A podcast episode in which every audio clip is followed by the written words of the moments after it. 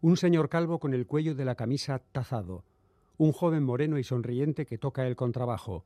Una estudiante de derecho que acaba de romper una relación. Un niño aterrorizado porque no ha hecho los deberes del abusón. Un senador de izquierdas que ahora odia a la izquierda. Un tenor que bebe demasiado. Una señora que olvida a veces su nombre. Un marroquí que no quiere parecerlo. Un escritor sin libros. Un criminal en ciernes. Una bailarina retirada. Un mochilero de gafas. Fin de trayecto. Abandonen la unidad. Tengan cuidado con el espacio entre tren y andén.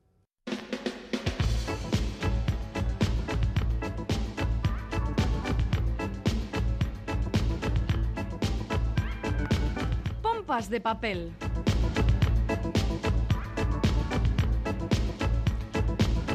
Aquí está, fiel a su cita semanal, pompas de papel, con muchas cosas que contar. Galder Pérez, Caiso, compañero. Caiso, Caiso, Iñaki Calvo, Ser Modus, pues sí, cosas que contar. Eh, por ejemplo, mira, es noticia eh, que por primera vez el euskera tiene un espacio propio en el Festival Eñe. Es un festival de literatura que se celebra en Madrid.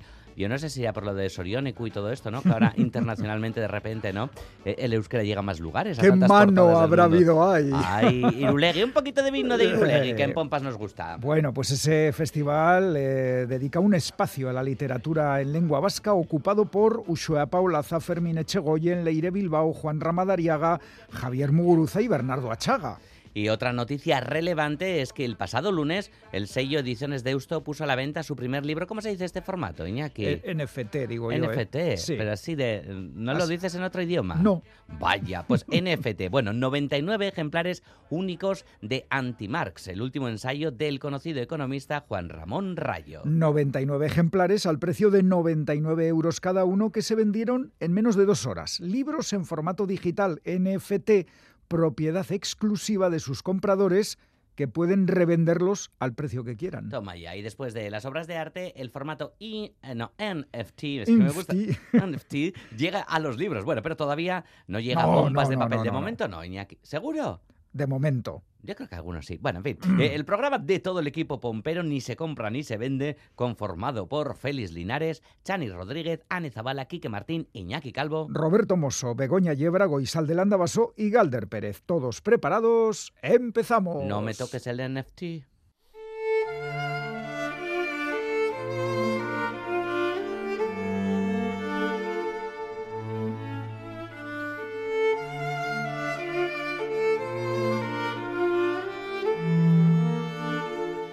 Desde que don Federico comprara la huerta de San Vicente, la familia García Lorca pasaría todos los veranos allí, y esas temporadas estivales serían muy productivas para la labor literaria de Federico. Sin embargo, la placidez del lugar y los ratos con su familia se contaminaban a veces con cierta inquietud. Federico veía pasar los años, sus amigos iban formando familias, y él seguía siendo un mantenido de sus padres. Llegaría incluso a plantearse opositar a profesor de literatura y en un arranque de entusiasmo con la nueva idea hasta se compró un archivador que acabó acumulando polvo en algún cajón de la casa.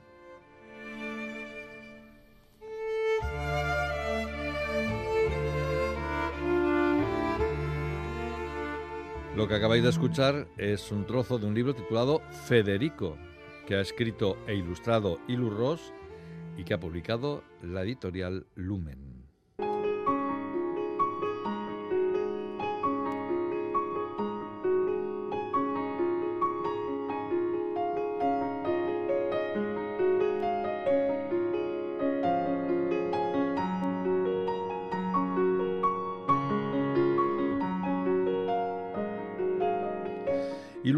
Es una de las más brillantes ilustradoras y autoras completas, porque también escribe, que han aparecido en el mercado español en los últimos años.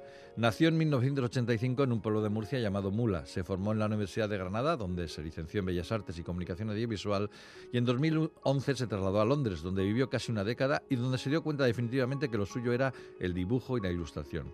Estando en el Reino Unido, publicó su primer libro para el mercado estadounidense, una obra en inglés en la que realizaba perfiles de mujeres que habían destacado en diferentes campos sociales.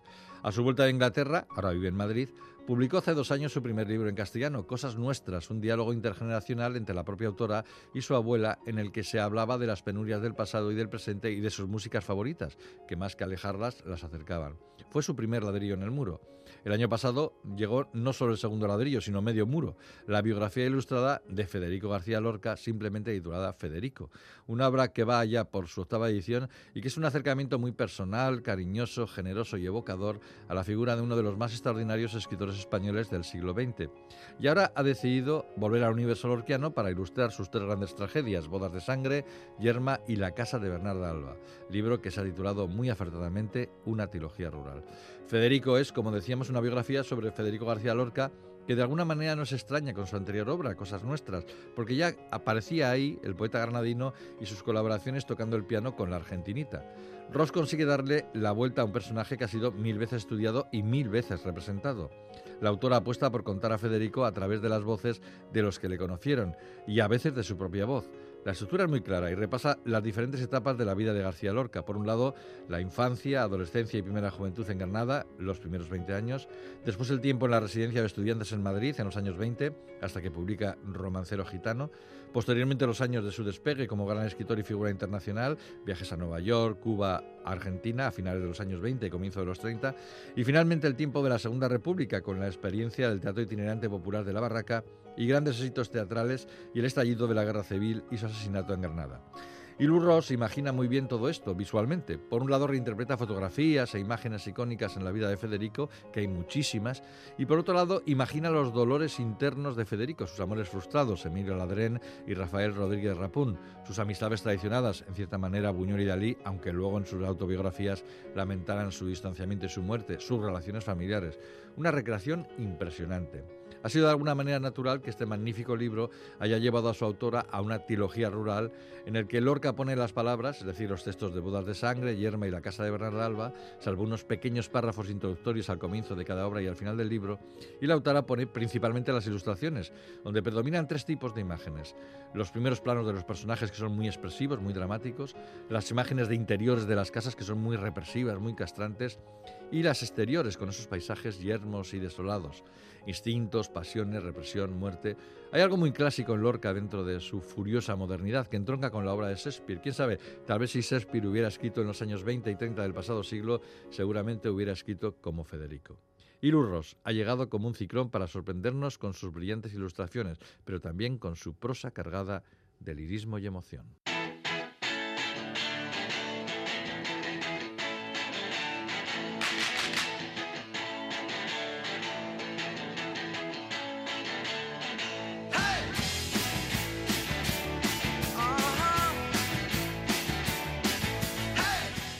Ya tenemos con nosotros a Chani Rodríguez que ha venido como todas las semanas con su selección de cinco libros para disfrutar en este tiempo otoñal tan bonito para leer. Chani, ¿qué tal, compañera? Hola, muy bien. Es verdad que por fin han llegado ya estos días en los que se está de maravilla con la mantita, escuchando la lluvia. A veces hay algún episodio de calor, pero bueno, parece que la cosa se va normalizando. Qué bien se adaptan los libros a todo, ¿eh? Porque en verano se lee muy bien debajo de una sombra, en invierno escuchando la lluvia y en primavera oyendo a los pajaritos. un gran invento. pues sí, uy, eh, vamos a. Hoy tienes una selección literaria con eh, mucho protagonismo femenino. Sí, la Enseguida lo averiguamos. Y empezamos con un título reciente, reciente y que promete, pues yo qué sé, pues venderse como rosquillas. Bueno, sin, ninguna, sin ninguna duda. Por varias razones, porque esta autora lleva vendiendo mucho desde el principio, vino ya con éxito, ¿no? Eh, recuerdo que se nos anunciaba así, antes de que se hubiera incluso publicado aquí, ya se había traducido o se habían comprado los derechos de traducción a muchos idiomas Fíjate. de aquel primer tomo de aquella eh, trilogía. ¿Qué trilogía será? ¿Qué trilogía será? La del Bastán. Nos referimos a Dolores Redondo, que llega con una novela esperada porque su, tiene una legión de lectores y lectoras. Esta se va a titular, se titula, que ya está presentada antes del diluvio, sale en Planeta. Y ojo, que transcurre en Bilbao. Wow, sí, y además en un momento que yo viví en persona. Claro, claro, es que es interesante. Voy a explicar un poquito lo que cuenta. Em, el argumento que sería este. Entre los años 1968 y 1969, el asesino al que la prensa bautizaría como John Biblia mató a tres mujeres en Glasgow. Nunca fue identificado y el caso todavía sigue, sigue abierto hoy en día. Vaya. En esta novela, a principios de los años 80, el investigador de policía escocés Noah Scott Sherrington logra llegar hasta John Biblia, pero un fallo en su corazón en el último momento le impide arrestarlo. qué frustración. Un poquito, sí, después de tanto tiempo. Bueno, a pesar de su frágil estado de salud y contra los consejos médicos y la negativa de sus superiores para que continúe con la persecución del asesino en serie, Noah sigue una corazonada que lo va a llevar hasta dónde? Pues hasta Bilbao, del año, además el Bilbao del año 1983. Sí, sí. Justo unos días antes de que un verdadero diluvio arrase la ciudad, de ahí el título. Las inundaciones que sufrió Bilbao, eh, yo en aquel entonces vivía en el casco viejo y me quedé atrapado en el segundo piso del edificio donde vivía. Lo recuerdo perfectamente. Es un homenaje, nos cuentan, a la cultura del trabajo, lleno de nostalgia por un tiempo en el que la radio era una de las pocas ventanas abiertas al mundo y También sobre todo la Radio música. Euskadi, también Radio Euskadi, que También estuvo ahí Radio en sus primeros meses de vida eh, informando de aquella tremenda catástrofe, Sí. las inundaciones. Bueno, pues después de Dolores Redondo, uf, una autora mm, con mayúsculas de la literatura universal. de todos los tiempos, eso es. Eh, Virginia Woolf, que escribió un diario muy, muy, muy, muy voluminoso. Lo vamos comentando por entregas a medida que se van publicando, ¿verdad? Eso es. Sí. Es que vamos ya por el quinto volumen. Quinto que volumen. Agrupa los años que van de 1936 a 1941, menudos años. Es el último volumen, claro, por la fecha. Sí, sí. Este trabajo ingente se lo ha echado a la espalda la editorial Tres Hermanas. Y bueno, pues la traductora Olivia de Miguel, que ha merecido el Premio Nacional de Traducción, por cierto, Bien merecido. se presenta el, el diario, dice que Virginia Woolf cumplió 54 años el 25 de enero, unas tres semanas después de que empezara este último volumen de su diario. Y la última página la escribió cuatro días antes de morir ahogada, como es bien sabido. Sí, que apareció Em, su cuerpo eh, sin vida en un río, flotando en un río, cerca de es. donde vivía.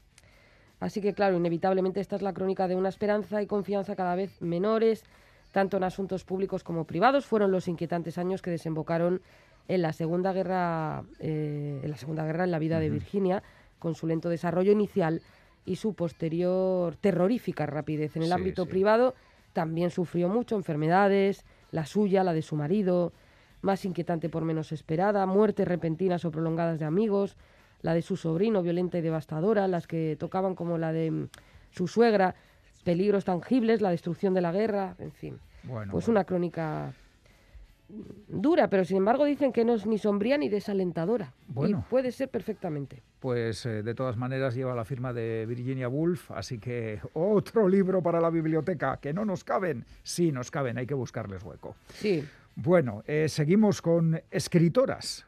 Sí, con Elisenda Julibert, que ha presentado un libro que creo que a nuestro compañero querido Félix Linares le puede interesar. Yo Sí. se lo voy a recomendar también. ¿Por qué? Por el título. Sí, bueno, ahora te cuento. Mira, el título es Hombres Fatales, lo titula Cantilado. Ajá, sí. Em, de las muchas criaturas fabulosas que han poblado la literatura y el cine, la mujer fatal es una de las más recurrentes y proteicas de los dos últimos siglos. Ajá. Si bien forma parte de una antigua estirpe que se remonta hasta la inconstante Helena clásica que motivó la guerra de Troya o la temeraria Eva bíblica que condenó a la humanidad entera Ay, y qué es malas, nada. qué malas mujeres, por Dios. Malísimas, pues a través del análisis de personajes literarios de Carmen a Lolita o cinematográficos de Madeleine de Vértigo y la Conchita de Ese Oscuro, objeto de deseo, la autora, Elisenda, examina el mito de la, de la temible femme fatal partiendo de un cambio de perspectiva.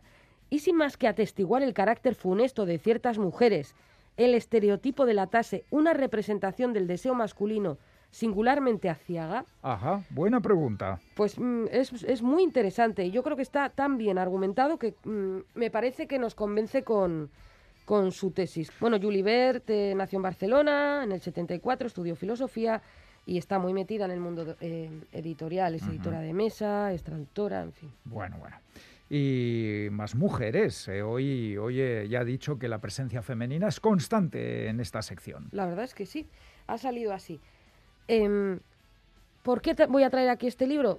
La verdad, porque me lo han recomendado mm, personas muy variopintas. Tienes, como siempre, muy buenos argumentos. Jamás te discutiremos los libros que traes, Chani. Ya, que pero tu bueno, pues, criterio es bueno. Páginas de Espuma eh, publica bastantes libros de cuentos y yo he elegido este porque, pues por lo que digo, porque por aquí y por allí me han dicho, oye, has leído a Isabel González, es que está muy bien. Eh, el, su último libro, del que vamos a hablar, es Nos queda lo mejor. Todavía queda un cacho de programa, sí, que sí, quedan, quedan cosas Nos queda lo mejor también en pompas.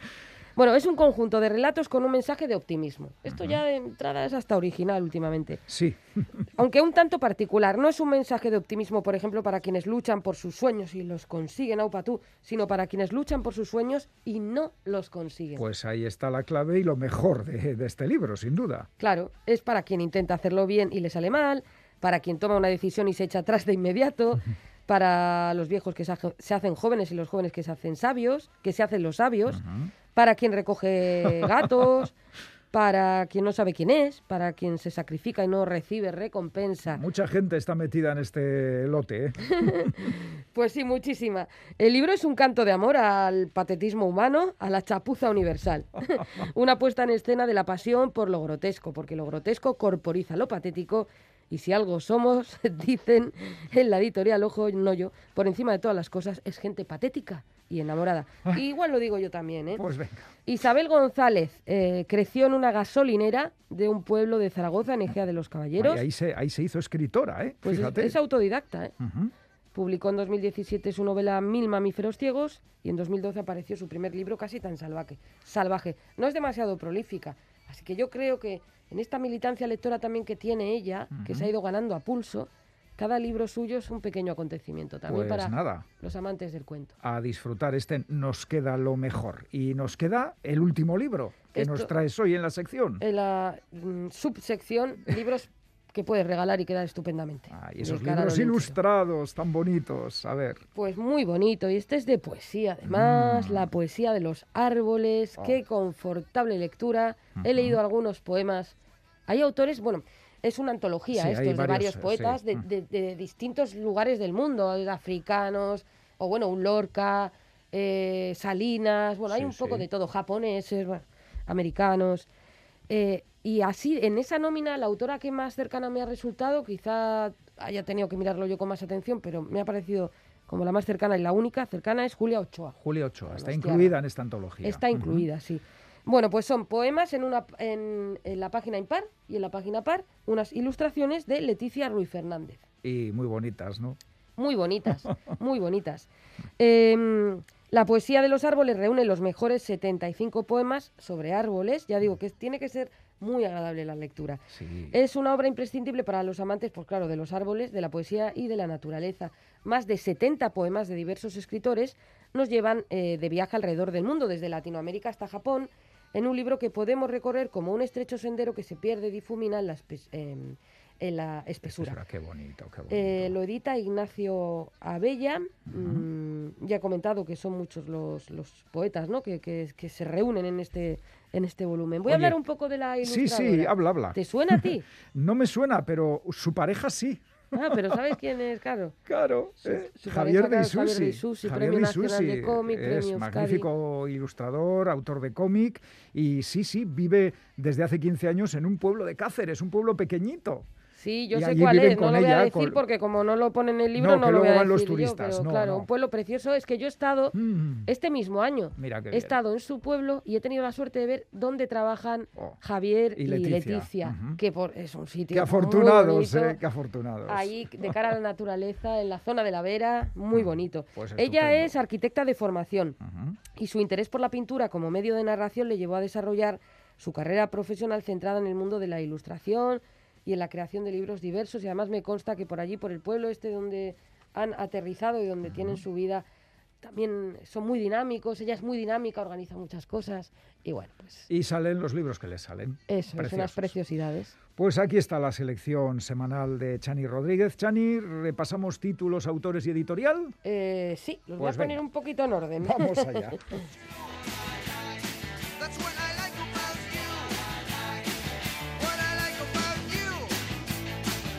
Antes del diluvio de Dolores Redondo publica Planeta. Eh, está ambientada en las inundaciones de Bilbao del 83. Hay un asesino. ¿Quién da más?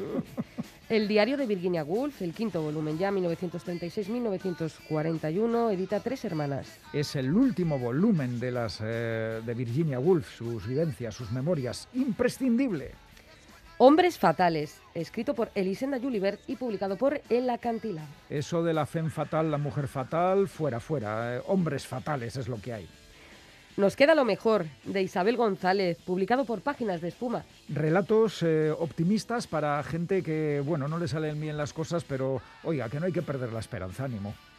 La poesía de los árboles, ya para terminar, eh, son poemas de varios autores, ilustrado por Leticia Ruiz Fernández y publicado por Nórdica Libros. Qué bonitos, qué bonitos los árboles, la naturaleza, lo- la poesía y los dibujos de Leticia. Muy bonitos todos. Estupendo, Chani. Una gran selección y ahora vamos completando programa porque viene el cómic. Muy bien, otro para regalar. Otro, otro.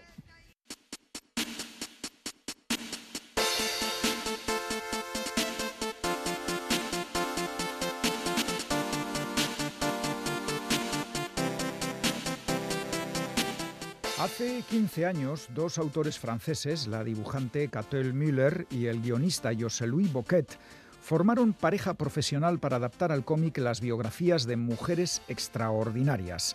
Primero fue Kiki de Montparnasse, la musa de los grandes pintores en el París de los años 20, 30 y 40. Luego llegó Olympe de Gouges, pionera en la defensa de los derechos de la mujer allá por la Revolución Francesa. La siguiente fue Alice Guy, la primera cineasta de la historia. Y la última por el momento es Josephine Baker, una leyenda de los escenarios y ejemplo de lucha por los derechos humanos y la convivencia entre pueblos, razas y confesiones.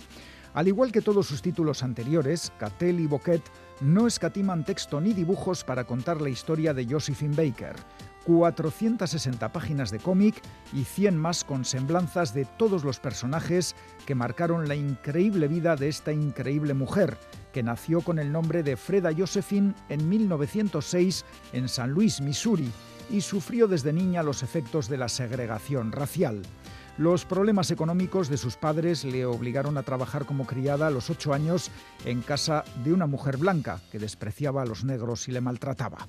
A pesar de las dificultades, Freda Josephine, siempre alegre y con ganas de bailar, lo hacía incluso en la calle y en el Teatro Washington de San Luis. Fue el inicio de una carrera meteórica que le llevará a Filadelfia y a Nueva York, donde en 1923 participa en el musical Shuffle Along, el primer espectáculo interpretado por actores negros que se estrenó en Broadway y que pudo verse en teatros para espectadores blancos. En 1925, ya con el apellido de su segundo marido, Willie Baker, Josephine es contratada para actuar en París, donde de inmediato se convierte en una auténtica estrella. Francia, su patria de adopción, se rinde a sus pies. Actúa en el mítico Folie Bergère, protagoniza varias películas y se relaciona con la crema innata de la intelectualidad, desde Simenon a Le Corbusier, pasando por Colette, Luigi Pirandello o Eric Maria Remarque. Durante la Segunda Guerra Mundial colabora activamente en labores de espionaje con la resistencia y es condecorada por el general de Gaulle. En 1947 compra el castillo de Milán en el Perigord, que será visitado por miles de personas cada año. Se implica en la lucha por los derechos civiles en su tierra natal, Estados Unidos, y apoya a Martin Luther King en su histórico discurso en Washington en 1963. Josephine Baker dedica el resto de su vida a los escenarios y a formar una gran familia con 12 hijos adoptados, niños y niñas de diferentes razas y culturas. Los problemas económicos marcan sus últimos años de vida. Pierde su castillo y tiene que actuar pese a su delicado estado de salud. Tras conseguir un gran triunfo en París, muere en 1975, a los 68 años por una hemorragia cerebral. Francia entera lloró a esa gran mujer que tuvo acceso a palacios, reyes, reinas y presidentes, pero que en su país de origen, Estados Unidos, no podía entrar en un hotel o beber un café. Una biografía fascinante que Cattell y Boquet plasman en viñetas, magníficos dibujos en blanco y negro que transmiten toda la alegría, el amor y el afán de libertad de una mujer realmente extraordinaria. Es sin duda uno de los grandes cómics de este año 2022. Josephine Baker, publicado en castellano por Salamandra Graphic. No os lo perdáis.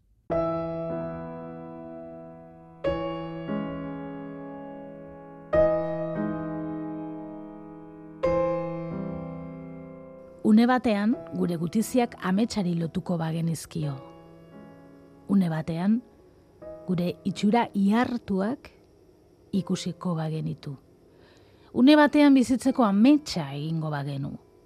Une batean, ametsa, egia bihurtuko genuke. Poema hau amaia lasa idazlearena da, poesia kaleratzen hasi zen joan den mendean, mila bederatzireun da irurogeta maikagarren urtearen inguruan, ez du liburu askori kaleratu, baina badu sorta interesgarria.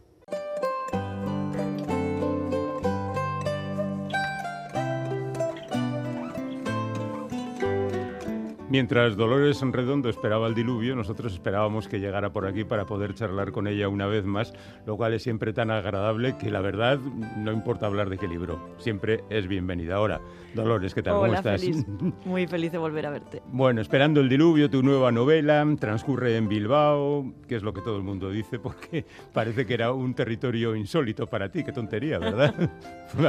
a ver, tú conoces Bilbao mejor que muchos bilbaínos. A ver, ¿por qué no? ¿Por qué no Bilbao? No, es que, aparte de ser un escenario maravilloso, eh, siempre ha sido un escenario perfecto para una novela negra y el de los 80, el de 1983 concretamente, es un escenario histórico y, y para una novela negra perfecto.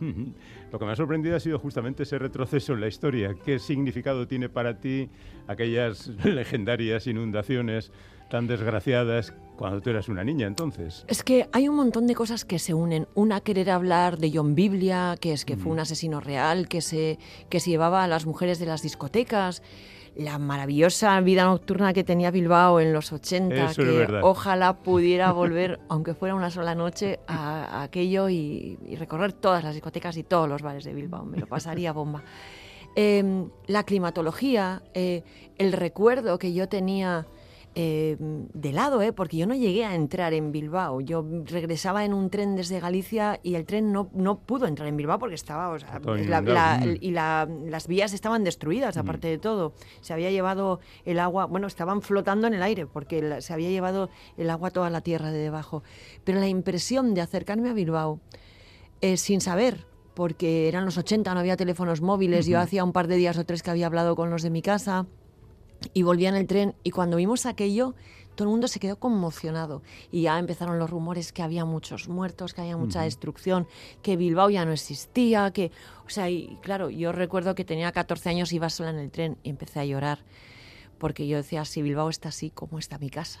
Si. Bilbao, que es el gran Bilbao, el gran Bilbao destruido, ¿qué puede haber pasado en mi casa? Y, y bueno, aquello me, me marcó, me dejó esa huella. Y luego cuando muchos, muchos años después, cuando publiqué El Guardián Invisible y empecé a venir a promocionar a Bilbao, y en un momento me disteis la pluma de plata de Bilbao. Allí, aquel día, muy emocionada, eh, dije, algún día os dedicaré una novela porque el cariño, el afecto, el, la- no sé, es que todas tantas muestras en la calle de toda la gente de Bilbao que ha ido a Baztán, de todos los que me paran y me saludan por la calle, de los muchísimos libros que se venden en Bilbao, que es una barbaridad. eh, me he sentido unida y me he sentido eh, en deuda y, y sentí que tenía que contar una historia que ocurriera aquí. Y se fueron uniendo eh, todas esas cosas para encajar perfectamente en, en esta novela y dije, venga, pues es Adelante. Bilbao, vengo a un territorio urbano, eh, que no es lo que me suele gustar, porque es verdad que en la anterior novela estoy en Nueva Orleans, pero es un Nueva Orleans destruido, en el que no hay ni jazz, ni música, ni clubes, ni bares, ni fiesta. Pero esta novela ocurre en los días previos a, a la gran inundación. Es una metáfora, realmente esperando el diluvio no es... Nadie esperaba el diluvio que llegó a Bilbao porque no había eh, predicciones meteorológicas como las que existen hoy en día, ojalá, y no hubiéramos tenido las pérdidas, hubiera ocurrido igual, pero no hubiéramos tenido las pérdidas de vidas que, que- que tuvimos. Pero eh, es, es una metáfora porque eh, ese diluvio y ese fin del mundo es el del propio protagonista, el de Noah, una persona que ha llegado a Bilbao eh, en un barco como, como el mismo Noé, siguiendo una corazonada, una voz que suena en su cabeza y le dice que tiene que ir a Bilbao. Mm, llega aquí y, y está en sus días finales, está esperando su diluvio. Él, cuando le preguntan, hombre, Noah, Noah es Noé, sí, ¿y qué haces en Bilbao? Y dice, pues esperando un diluvio, pero no espera que llueva, espera su fin del mundo, espera su muerte. Lo que ocurre es que, bueno, luego llegó otro fin del mundo que, que arrasó con la ciudad, y, pero ese no lo podía prever nadie. Ya. Eh, por cierto que además de recordar y tirar de memoria y de informarte de otras muchas cosas, habrás tenido que hacer un curso acelerado de cardiología, ¿no? Bueno, esto es de los muchísimos intereses que llega a tener un escritor. Tenemos la suerte de poder llamar a los mejores expertos y decirles, ayúdame a entender esto, explícame esto. Y ha sido una gozada porque he tenido que aprender mucho sobre cardiología que me apasiona, me apasiona, pero claro, desde la distancia, sin Mm. Ya, ya. tocar, ¿sabes? Eh, y sin que me afecte nunca, por supuesto. Eh, pero, pero sí que he aprendido mucho y de la mano de los mejores, de los que en aquellos años 80 estaban luchando con la incompatibilidad que, que había con los órganos y, y bueno, y que, y que luego ha tenido tan buena evolución, pero no solo eso, también con aquellos que fundaron Aspace y que consiguieron integrar a sus chicos y a sus chicas y sacarlos de, de- de ese vacío en el que estaban, sin educación, sin formación. eh, poder compartir con las personas que, que empezaron aquel proyecto Aspace Vizcaya ha sido una gozada, una auténtica gozada. Hay un personaje en la novela que tiene parálisis cerebral y, y es el personaje que más amo, sin ninguna duda. Pero luego, pues muchísimas otras cosas. Eh, la balística de la época, eh, las investigaciones de la época. Me he leído todos los programas de fiestas. Te puedo decir quién toreaba el día de las inundaciones. Y hasta O sea, quién ac- actuaba en las choznas. Sí, sí, por supuesto. sé quién estaba en todas partes y, y me- bueno, eh, llama mucho la atención cómo, cómo hemos cambiado, no solo cómo ha cambiado la ciudad, porque de verdad, Félix, cuando ves las portadas de los periódicos de la semana previa a las inundaciones, no, es que, no solamente es que parezca que han pasado muchísimos años, sino es que parece otro mundo, otro país, no parece ni siquiera este, este lugar. Eh, la manera en que convivíamos con algunas cosas, otras estaban presentes en nuestra vida y han cambiado completamente. Hombre, ahí tienes una ventaja porque con cualquiera que hables, le Sí. dices dónde estabas tú en las inundaciones, te da pelos y señales de En de que estos no días, ocurría, ¿no? además, en cuanto ya empezaba a presentar la novela, es que en cada lugar al que voy, alguien me dice, yo estaba en casa de mis abuelos, yo estaba jugando al escalestri, yo estaba en la calle, yo estaba en una chotna, yo estaba no sé qué, yo estaba en el cine. Hasta uno me ha dicho que estaba, salía del teatro de ver a la trinca, alucina. Y todo el mundo recuerda qué estaba haciendo en ese día. Bueno, ¿qué es lo que estaba haciendo Noah en ese día? Buscar a un asesino implacable que Sí. eh, me ha sorprendido porque eh, tú misma lo dices, ¿no? Es un personaje real, lo acabas de comentar. personaje real que no podría estar figuraba, vivo. eh, Pero que no figuraba entre, digamos, los asesinos más destacados de la historia. ¿Cómo lo encontraste a John Biblia? Pues mira, lo encontré en una novela de Ian Rankin, en, en azul y negro, eh, porque en uno de los casos del inspector Rebus eh, eh, se cuela John Biblia y me llamó mucho la atención. Empecé a buscar información sobre este tipo y cuando vi que era un asesino real eh, y que seguía sin capturar, pues claro, eh, me llamó muchísimo la atención no haber sabido antes de él. Y es cierto que en, que en Reino Unido es leyenda. De hecho, fíjate, eh, la BBC ha estrenado en enero de este año un documental que se llama La caza de John Biblia y que habla no solamente de la, de la caza que se puso en marcha entonces, en los años 60, cuando John se llevó en, en un periodo de año y medio a tres mujeres de la misma discoteca, ¿eh? las, las asesinó a las tres, las tres tenían la menstruación y para cuando la policía se dio cuenta de que estaban ante una serie, de, de un asesino en serie, eh, John desapareció, nunca más eh, se supo de él, aunque se sospecha que sí que, que pudo participar en otros crímenes, o sí que pudo estar en otros crímenes. El- su búsqueda llega hasta nuestros días. Han llegado, ha habido mil ruedas de reconocimiento, se ha detenido a mucha gente, se ha comparado con el poquito ADN que se conserva de, de aquella época, incluso se llegó a desenterrar el cadáver de un, de un malhechor que ya había fallecido y que se sospechó que podía ser John Biblia, y bueno, sin resultado hasta ahora. Y como no sabemos qué edad tiene, sabíamos que era muy, muy joven entonces, podría rondar los 80 años, así que perfectamente podría estar paseando por Bilbao o por Glasgow, no mira, se sabe. mira que un día te escribe. O te llama. Espe- espero que no, Félix, no des ideas. Va, vale, vale. Borramos esto. Eh, pero Noah lo descubre. Lo descubre, lo persigue, eh, lo pilla y se muere. Hombre, eso es un golpe bajo. Es un golpe bajo, pero es, es realmente, Mm. es realmente así. Eh, Noah em, establece lo que serían los principios de la victimología, que es a partir de presuntas víctimas eh, hacer una lista y ser capaz de detectar eh, la presencia de un gran depredador. Él va haciendo una lista con las mujeres que van desapareciendo en toda la zona, algunas voluntariamente, la mayoría, algunas vuelven a aparecer meses después en otras ciudades, en otros lugares, con otras parejas pero hay algunas que no aparecen y esas encajan en un perfil y él sospecha que puede haber un gran depredador y cree que es John Biblia. Y sí, como dices, eh, llega a detenerlo y no es spoiler. y, justo cuando y justo cuando cuando lo está esposando cae fulminado. Y no explicaremos qué es lo que pasa después, salvo que la acción se traslada a Bilbao. Bueno, hay por supuesto muchas conversaciones, la trayectoria del protagonista, el jefe, los compañeros, Sí. todo esto y Bilbao. Bueno, eso es a grandes rasgos, no hemos contado nada. No hemos contado nada. porque tampoco es plan. eh, De Esperando el diluvio. Os puedo decir que llueve mucho en toda la novela, pero porque llovió mucho. No es porque Eso esta vez no es porque a Dolores Redondo le guste poner lluvia, que es verdad, sino porque está documentado que llovió sin parar los seis días previos. ¿eh? Te puedo decir que yo estaba ¿Dónde estabas, Félix? Eh, ese día, Sí. ese día yo estaba trabajando. Eh, de hecho, grabamos una cosa en Archanda, yo entonces trabajaba para Televisión Española, y salimos corriendo de allí porque decimos, la que va a caer. Ya estaba lloviendo, pero la que iba a caer, ¿no? Sí. Y, de- y luego a la tarde ya se lió la cosa, ya tuve que subir a la emisora, que trabajaba en Radio Popular también, y tuve que subir andando porque ya no había luz ni nada. Entonces, bien, bien. Bueno, tengo una sorpresa para, para todos los que nos escuchan y es que me he reservado la... Ahora estoy de gira de medios, voy a recorrer todo el país, por, hablando por todas las radios, visitando a los periodistas, que es una cosa que me apetece mucho porque desde 2020 que nos encerraron no había podido Claro. hacer. Pero la primera presentación con público me la guardo para Bilbao. Y voy a cumplir un sueño feliz. Voy a presentar en el Arriaga. En el Arriaga. En el Arriaga. Entonces, el día 28 a las siete y media, a todos los que queráis, veníos a la Arriaga, podéis recoger las invitaciones para entrar en las taquillas de la Arriaga, venid con quien queráis, será un placer veros.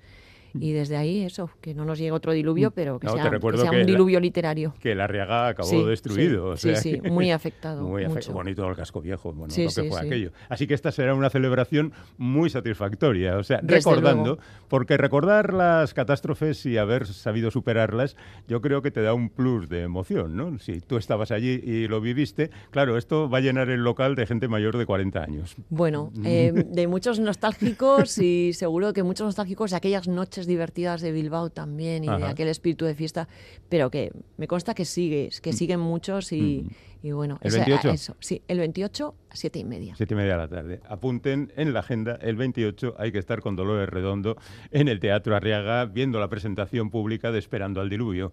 Pues allí nos vemos. Qué placer. Dolores Redondo, hasta cuando quieras. Venga.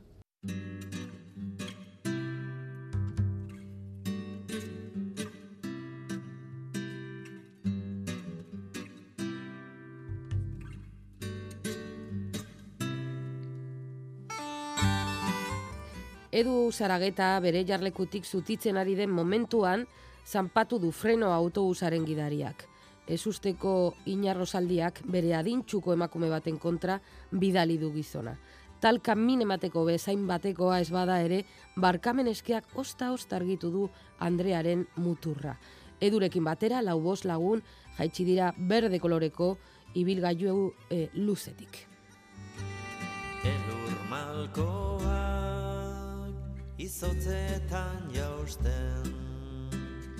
Así comienza la novela Erretxaile Damutuen compañía, escrita por Aingeru Epaltza y publicada por Elkar.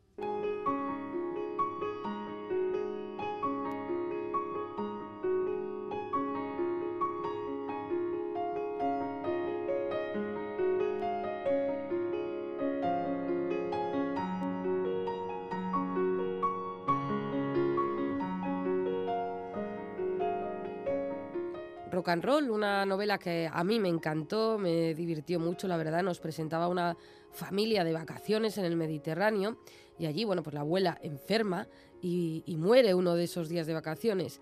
Y como traer el cuerpo con una funeraria les parece muy caro, la envuelven en una tienda de campaña y la meten en el maletero para hacer el viaje por carretera, con tan mala suerte que le roban todo lo que había en el coche eh, en un área de, servicio. Bueno, salvando las distancias por el trajín del cadáver, recuerda esto a Mientras agonizo de Follner, pero bueno, la verdad es que luego el tono lo aleja. Em, lo que acabo de, de contar, además, es solo el arranque de una trama policíaca protagonizada por el periodista Edu Saragueta, un tipo ingenuo, medio alcoholizado. Bien, pues ¿por qué cuento ahora todo esto? Porque mm, ahora, 20 años después, nos reencontramos con ese personaje, con Saragueta en Errechaille Damutuen compañía, la nueva novela de Aingeru Epaltza. Ahora el periodista, que está a punto de cumplir los 60, ha dejado las drogas, el tabaco y el alcohol y trata de cuidarse con poco éxito. Sigue, eso sí, encarnando la figura del perdedor y aunque quiere encontrar pareja, de hecho usa las modernas apps de citas, pues sigue solo. Vive en Iruña, en un bloque de pisos multicultural, podríamos decir, ya que tiene vecinos de Marruecos, de Bulgaria, de Bolivia. En fin, de todos los sitios. En rock and roll vimos cómo perdía a muchos de sus amigos. Ahora vemos que frecuenta la compañía de los solitarios, un heterogéneo grupo de personas que eh, tienen en común pues, el hecho de haber dejado de fumar.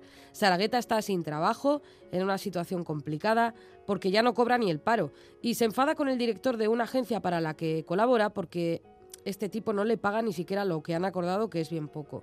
Al poco tiempo, una cadena de televisión de baja audiencia le encarga una serie de reportajes, de entrevistas sobre el mundo islámico, al que el autor no tiene ningún problema en acercarse. A cambio de ese encargo, pues le ofrecen de nuevo una cantidad de dinero muy baja, pero bueno, él lo va a aceptar porque le urge.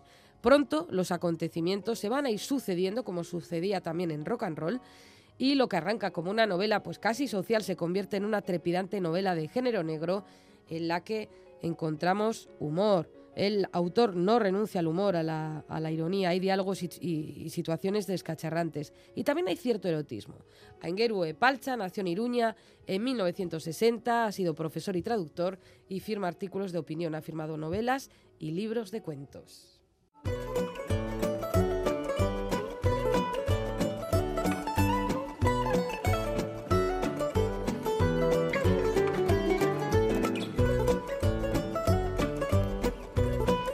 Qué fina es esta Tiempo, sintonía. Tiempo qué ya, es la, sintonía del concurso de Ay, es de papel. Es mi favorita.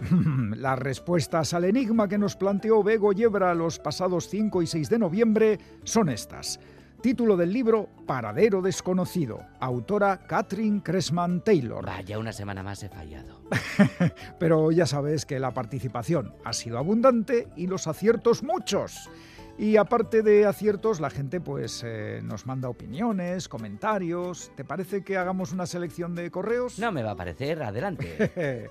Pues vamos allá con eh, la primera. Inma de Donostia. Saludos a todas y a todos. Para esta semana mi propuesta es Catherine Cressman Taylor, obra Paradero Desconocido, historia pura y dura del nazismo alemán. Mm. La primera vez, 1938, se publicó en la revista Story como Adris Unknown y como el editor consideró a la novela demasiado fuerte para aparecer a nombre de una mujer, la publicaron con el nombre neutro de Cressman Taylor, omitiendo el nombre de pila, Catherine.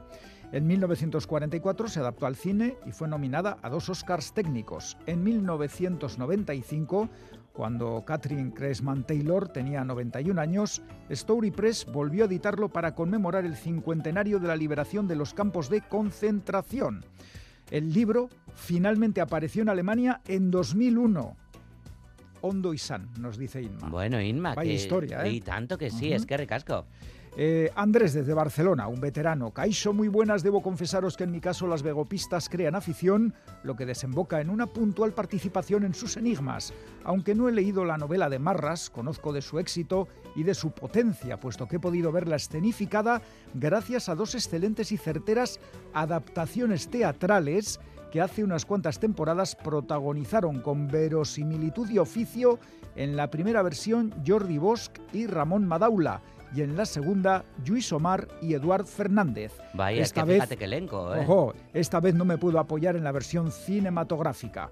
Eso sí, paso a resolver la obra Es Paradero Desconocido de Catherine Cressman Taylor y la curiosidad es que debido a que se consideró una narración demasiado fuerte para aparecer con el nombre de una mujer, se publicó el libro en Estados Unidos bajo la autoría de Cressman Taylor, suprimiendo el nombre de la escritora. Bueno, pues eh, le decimos a Andrés que viva el teatro para contar la tragedia. Sí, señor. Y Bien. una última, Chechi, una colaboradora que lleva que aparece cada semana. Buenas Pompers. ¡Ay, La- qué bonito! ¡Ay, la- ay, lo de Pompers me lo quedo, Chechi! ¡Qué bonito! La novela por la que pregunta Bego eh, es eh, Paradero Desconocido de Catherine, Catherine Cressman Taylor y los pocos que aún no la hemos leído del mismo conjunto de oyentes de la acotación anterior, lo haremos en breve porque tiene pinta muy interesante. Y en la sección, al menos tres cómics en tres semanas. ¡Qué barbaridad! Palomar de Gilbert Hernández, eh, sucedidos y acontecimientos varios de los habitantes de un pequeño pueblo, el Palomar del título a lo largo de los años. Una gran obra, lo puedo, puedo dar fe de ello. Semillas de Anno Chenti, David Zaja, distopía apocalíptico-climática con un mundo en sus últimos momentos. Una sociedad dividida en tecnófilos y tecnófobos por un muro que todos quieren cruzar. Y al final, Tú, una bici y la carretera de Elinor Davis, diario gráfico, en el que la autora nos cuenta su aventura al cruzar en solitario los Estados Unidos en bicicleta. Tres cómics que nos recomienda Chechi. ¿Qué Qué bien, Chechu. Tengo unas ganas de leer Ni Nice Miquel Laboa, por cierto, con, con ilustraciones de Josebinsky y, y guion de, de, de, de Unai Iturriaga y Pues, qué buena tengo ahí pinta, qué buena pinta. vale. Bueno, vamos ya con los premios. Por favor, ¿eh, por Galder? favor, sí. Premios para tres oyentes de Pompas que han acertado las respuestas. Libro Paradero Desconocido, autora Catherine Cressman Taylor. El primer lote de libros es para Chucu, chucu, chu. Ah, ah. Ana María Calvo Campo de Sestao. Au, Pana María. Que atención, atención, no solo, no solo nos, eh, nos manda la respuesta, sino se, nos ha escrito una postal. No puede ser, Ana María. Una pero postal, mira pero- qué oh, bonita. pero qué bonita, por favor. Está confeccionada. Ah, pero, pero la ha confeccionado Sí, ella. sí, sí. Vale, uy. Qué chulo, ¿verdad? Pero es- Son edificios que parecen libros en una librería. Exacto, claro, lo tienes tan lejos y yo Qué con lo bonito. miope que soy que no lo puedo ver, pero bueno. Bueno, le- no- léela, léela, nos dice léela. Ana María ¿Por qué Calvo te alejas de Campo. mí con esa camisa tan bonita, Iñaki? Epa, pomperos Epa. y pomperas. Respecto al concurso, deciros que el libro es Paradero Desconocido, de Cressman Taylor. Por otro lado, comentaros que acabo de terminar Tokyo Blues, del gran Murakami. Hombre. Y voy a empezar ya la autopista Lincoln del estupendo Amos Towles. Saludos a todos y a todas. Gran pueblo. Sestao, gran pueblo Sestao, que por cierto está de festival de chochonguillos, de Yepa. títeres, no solo en Bilbao y en Tolosa, también en Sestao. Y el equipo de fútbol se enfrenta en compa, en compa al Athletic. No está mal, menudo derby. Yo creo- el, el deporte Iñaki ya tiene suficiente protagonismo, hombre. Aquí hablamos de libros y de cultura. El segundo lote de Ah, Ahora no libros- te podrás hablar del mundial, ¿no? El segundo lote de libros es para Chucu, chucu, chu. Ah, ah. Amalia Jayo, que ya nos gustaría decir de dónde es, pero no lo pone, así que lo averiguaremos. Pues déjale a ella Y, con eh, su intimidad. Y el tercer lote de libros es para Chucu, chucu, chu. Ah, ah. Estichu Díaz, que ya nos gustaría decir de dónde es, pero tampoco nos pone su localidad. Te repites, me repito, déjale con su intimidad. Le dejo, le dejamos, ya le preguntaremos luego en privado. Sorionaka a los tres, Ana María, Amalia, Stichu, os recordamos que para participar en el concurso de pompas podéis mandar las respuestas a la dirección de correo electrónico pompas.itv.eus y si queréis enviarnos una carta o una postal, lo podéis hacer a esta dirección, Pompas de Papel, Radio Euskadi, Capuchinos de Basurto 2, 48013, Bilbao. Chucu, chucu, chu. Ah, ah. El concurso de pompas, las pistas nos las da como siempre Bego Yebra. Alto. Atención. Se buscan personas que leen, personas sin aleccionar, librepensadoras. Se buscan pomperos y pomperas. Porque aquí y ahora se regalan libros. Y me los quitan de las manos. Ahí van las pistas.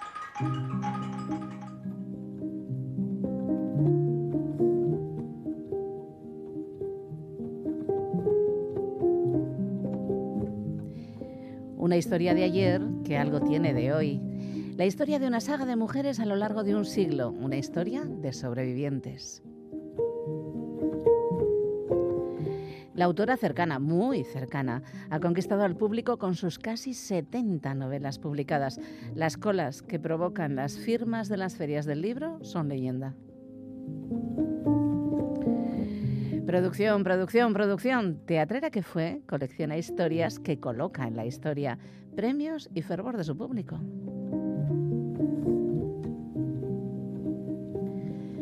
...1852. El nacimiento de Lisa fue acogido por su madre como un milagro que Dios le concedía tras 20 años de matrimonio. Cuatro abortos espontáneos y otras tantas criaturas mal formadas, muertas al nacer, habían borrado toda esperanza de dar a luz un hijo sano.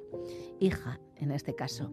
La mujer no se cansaba de examinarla, comprobar que no le faltaba nada, contemplarla mientras dormía a su lado en la cuna, vestida con los encajes que ella misma había bordado a lo largo de aquellos años a la espera de ver cumplido su sueño Con lágrimas en los ojos, la sonrisa en los labios, daba gracias al Todopoderoso, a la Virgen y a los santos por escuchar sus preces y concederle un anhelo por el que estaba dispuesta a arriesgar la vida. Pues vosotras y vosotros mismos, suerte pueblo.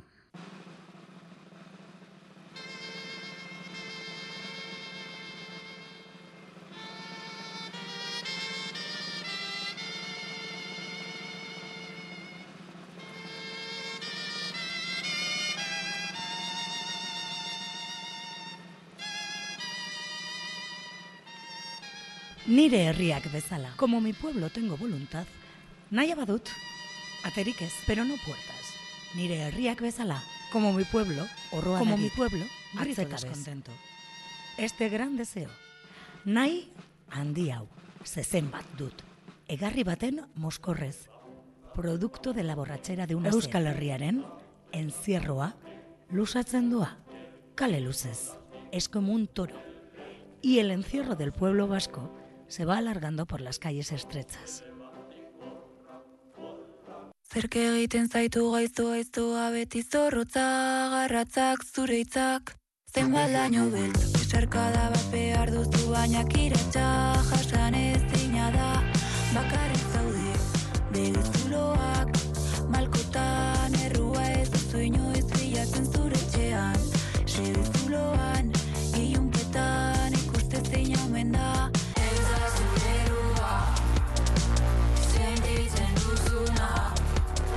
Anne Zabala pone voz al poema Nire Riak Besala de Vichoriano Gandiaga y suena la canción de Merina Gris, Ardila Chen Herrian. Así termina esta edición de Pompas de Papel. Si no habéis podido escucharla en directo, la tenéis en la página web de EITV y en la app EITV Nayeran. Pincháis en radio, vais a Radio Euskadi, Pompas de Papel y ahí están disponibles todos los programas de las últimas temporadas.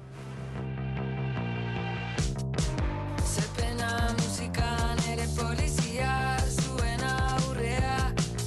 Pues te voy a decir la verdad, eh, Iñaki, aquí en Pompas de Papel me vengo arriba siempre, pero terminar con Medina Gris ya me parece mucho. En este temazo, además, que está también Chris Lizarraga de, de Velaco cantando ahí de fondo. Bueno, maravilla, maravilla. el equipo Pomper, formado por eh, Quique Martín, Félix Linares, Ane Zabala, Chani Rodríguez, Iñaki Calvo. El saludo de todos y también de Goizal del Andabaso, Roberto Mosso, Begoña Yebra y Galder Pérez, que nos vamos. Es que ricasco de Noí, agur. No has dicho lo de NFT que es, yo digo, o sea, no será no fucking tea, que no queremos no, té. que Lo no. que queremos es wine, we want wine, irulegiko wine.